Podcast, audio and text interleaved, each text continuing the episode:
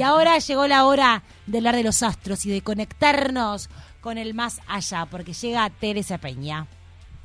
Teresa, buen día, Hola, ¿cómo andás? Buenos días, chicas, ¿cómo están? Muy Bien, bien, ¿y vos? Muy bien, gracias. Con el día precioso igual, porque a mí me encanta que lluvia. que- ¿Vos qué estás que haciendo un feriado como hoy, Teresa? Yo ahora, bueno, estoy en mi casa, ¿no? Pero realmente yo después de tarde me voy a trabajar tranquilamente porque me encanta.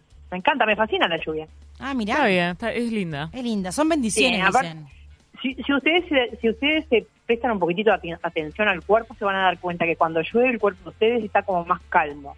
Es como que la energía baja. Ah, De alguna manera como que se acomoda de otra manera. Se- Se siente así. está bueno. Bueno, ¿de qué vamos a hablar hoy? Bueno, vamos a hablar de la sinastría, o sea, no sé si ustedes tienen idea de lo que es una sinastría, pero una sinastría es la comparación de dos cartas o más. ¿ah? O sea, tú puedes hacer la carta tuya y de tus compañeras, tuya y de tu pareja, tuya y de tu mamá, tuya y de tu papá o de tus hermanos o lo que sea, pero siempre este, comparando los temas.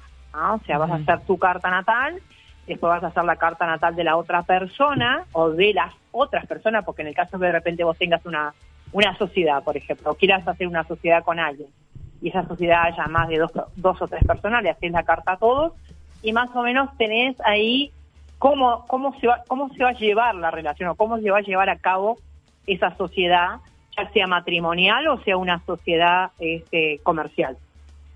Y para eso vos dijiste carta natal, ¿qué tenés que saber? La carta natal tiene que tener, por supuesto, la fecha y la hora de nacimiento correcta, eso es Ujú. así para cada cual, para cualquier persona. Pero después tienes que comparar los temas, ¿ah? comparar la carta de uno con la carta del otro. Para eso siempre hay que ir a las casas angulares, que es la 1, la 4, la 7 y, la 10. Después te vas a los lumina las luminares, que las luminares es el sol y la luna, cómo tiene el sol uno y cómo tiene la luna el otro, y cómo hace el sol de uno sobre la luna del otro. ¿ah? Y después también los planetas benéficos, que hacen con, también con los, con los planetas este, pesados, que los planetas pesados son los transpersonales. Y también, más que nada, lo que más hay que tener en cuenta es el ascendente y el gobernador. O sea, si tú sos, por ejemplo, una escorpiana con un ascendente en Tauro, ¿ah? Tenés que buscar dónde está el gobernador de ese ascendente, porque el ascend- Claro. y evidentemente el ascendente en Tauro está marcando que el planeta que rige a Tauro es Venus. Ujú. Tenés que mirar dónde está ese Venus, porque es el gobernador del tema. El gobernador del tema siempre va a ser el planeta ascendente. Claro. ¿Ah? Entonces tú ahí mirás este, dónde está el gobernador y qué hace, qué hace también con el gobernador el- del otro, o de los otros. Que también puede ser, como dijimos, dos cartas, tres, cuatro. En el caso de una pareja, evidentemente, tú vas a mirar la carta tuya y de tu pareja. Y ahí vas a saber si realmente esa relación va a tener futuro o no.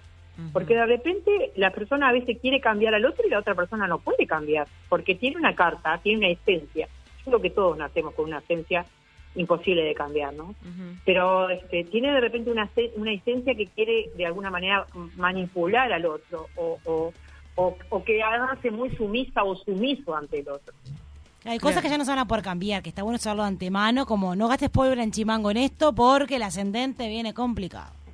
Exacto, ¿viste cuando dice no se le pueden pedir peras al olmo? Sí. Total. Bueno, te puedo asegurar es así, o sea, no se puede, porque si la persona, por ejemplo, eh, tiene un ascendente en, en acuario y la otra persona tiene un ascendente en escorpio, ahí van a chocar, porque uno es muy, muy emocional, muy pasional, ¿ah? su personalidad es emocional, pasional, de sacrificio, y Acuario es un signo totalmente impredecible, que le gusta la libertad, que no le gusta que le rompan mucho los cocos, que le encantan los amigos, que le encanta, adora la libertad. Entonces son dos polos opuestos ahí. Claro. Claro, y Ojo que si vas a hacer, por ejemplo, Digo- una sinastría de, de trabajo, te- me imagino que te tenés que fijar cosas distintas que para pareja. sí, totalmente. Si tú vas a, a la carta de, de, de- en el caso de ustedes, tienen que mirar la casa 6 de ustedes, aparte del ascendente, que el ascendente hay que mirarlo siempre, porque es la, es la personalidad tuya y cómo te vas a tratar tú con el otro. Pero vas a mirar después la casa 6 y vas a ver ahí cómo está la relación de pareja, de la relación de, de trabajo de los que están rodeados de ustedes o de la o la perdón, o de la relación que tú tengas con la compañera que tengas al lado. Ajá. Pero el ascendente es muy importante para las relaciones. O sea, viste que a veces vos decís, ay, yo no, no, no, no, no sé, no, no ligo con esta persona. no, no, me, no me siento cómoda, la energía no me gusta. Pero es porque tiene una energía totalmente diferente a la tuya. Entonces, evidentemente que no te vas a relacionar, no te vas a, a relacionar porque porque ninguna de las dos puede luchar contra eso. Es algo, hay algo ahí que te repele de repente, bueno, está. Claro, pero tampoco todo es blanco o negro, o sea, si bien puede haber diferencias o las energías pueden estar como a contrapelo, o pueden chocar porque uno es muy emocional y el otro es más reaccionario, o sea, pueden también se pueden amoldar las cosas y conversar y totalmente, totalmente. Lo que hay que tratar es de no cambiar a la otra persona. Claro, eso es fundamental en la vida, totalmente. Claro, lo que lo que te hace la astrología es que entiendas, lo que entiendas ¿Por qué de repente tu hermana más chica es así o tu hermana mayor es así? ¿Por qué tu mamá es así? ¿Por qué tu papá es así? O sea, hay, ahí es como entender, entender realmente que cada uno, cada individuo es único ¿ah?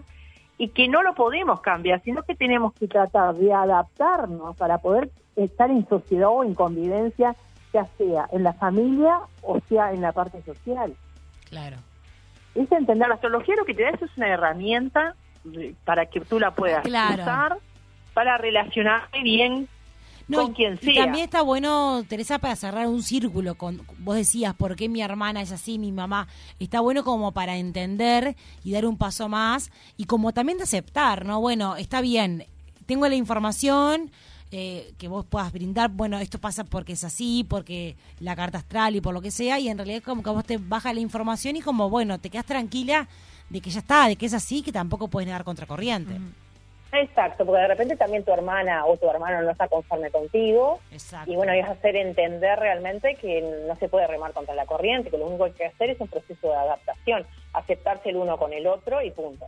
Es distinto cuando ya hay una relación de repente comercial o hay una relación de pareja, porque ahí tú tienes la opción de seguir o de dejar, o de cortar. No es con los padres y con tus, con tus padres o tus hermanos o lo que sea, no podés hacer algo así. Es imposible porque eso ya vino contigo. Eso vino un, es un paquete, pero podés tratar de la, la, familia no se elige, el resto sí. No, Exacto. Lo demás, sí, si vos tenés una relación de comercial o tenés una relación de pareja o una relación de amigos que a ti no te va y ya mirás la carta de, esa persona y ves que no va a cambiar porque la esencia de esa persona o de las personas son así, es, no tiene sentido remar contra la corriente. Lo que tiene sentido es o me adapto, doy vuelta a la página, ¿ah? o si no me retiro. Y te hago una pregunta, Teresa, más eh, tema como logística, porque eh, alguna vez, no sé, me, han mirado la carta astral y me dicen, tipo, ¿tengo tu permiso para verla? Sí, sí, me dice, no, está, porque está bueno como siempre tener el permiso. Ay, Tere, yo me lo quiero hacer y si yo quiero, quiero llevar eh, el de, no sé, el chico que me gusta y, no le pido permiso, ¿se puede hacer igual? Como está, se lo bichamos solo para la sinastría.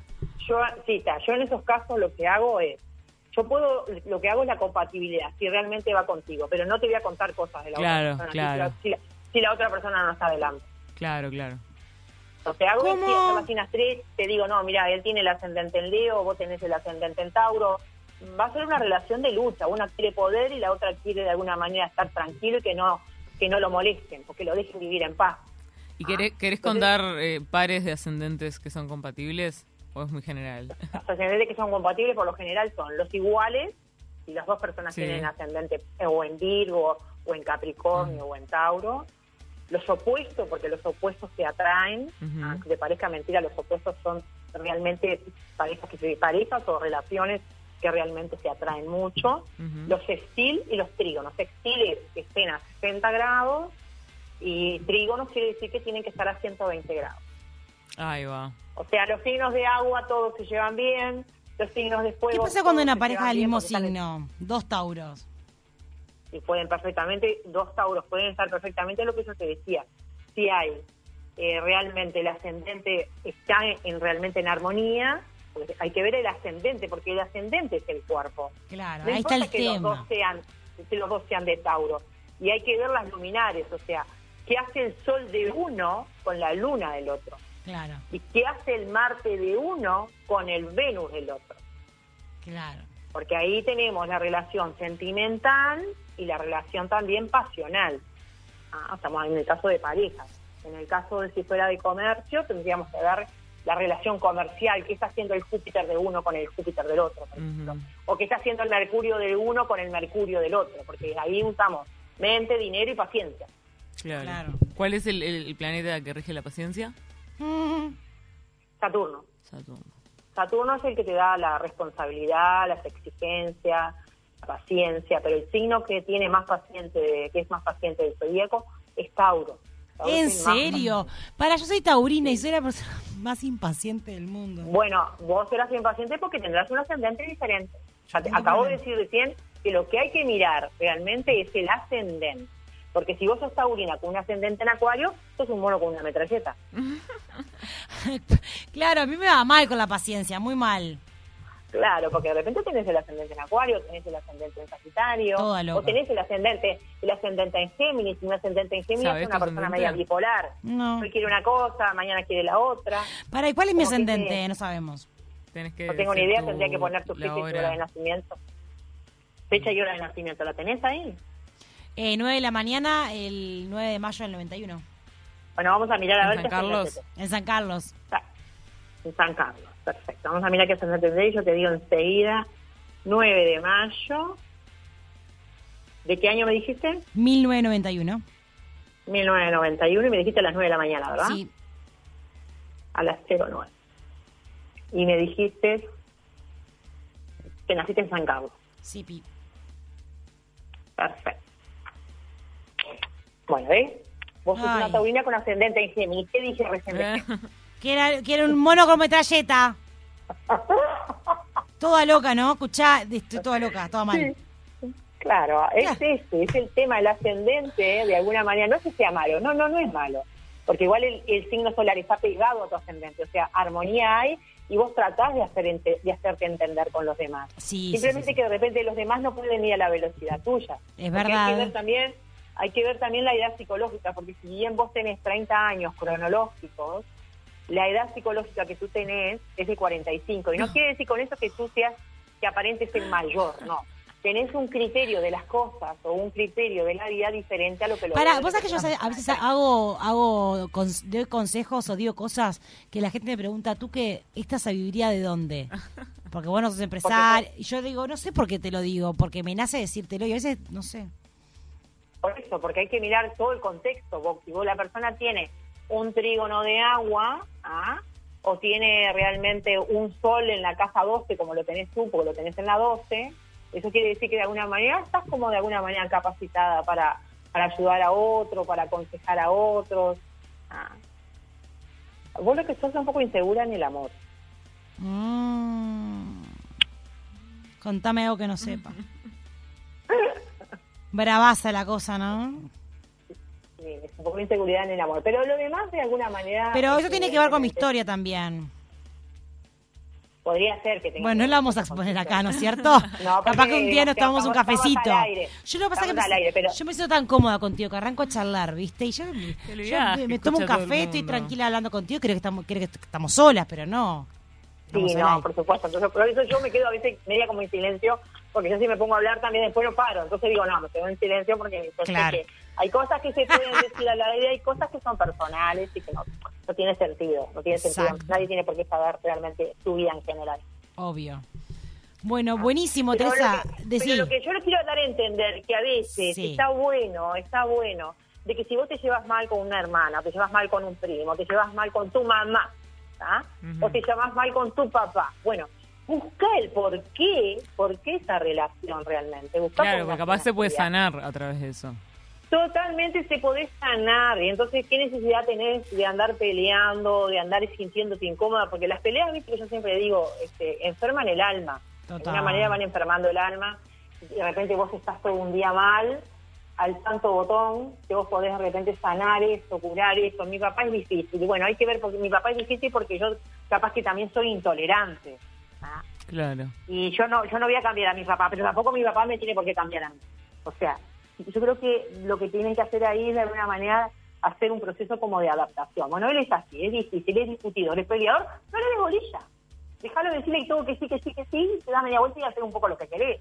Pero el tema es llegar a ver eso realmente, si es que, o es que realmente no sea algo para tratar, porque a veces también son personas que hay que hacerlas tratar, que, tienen que ahí buscar ayuda, alguna ayuda profesional para que lo ayude realmente a vivir más en paz.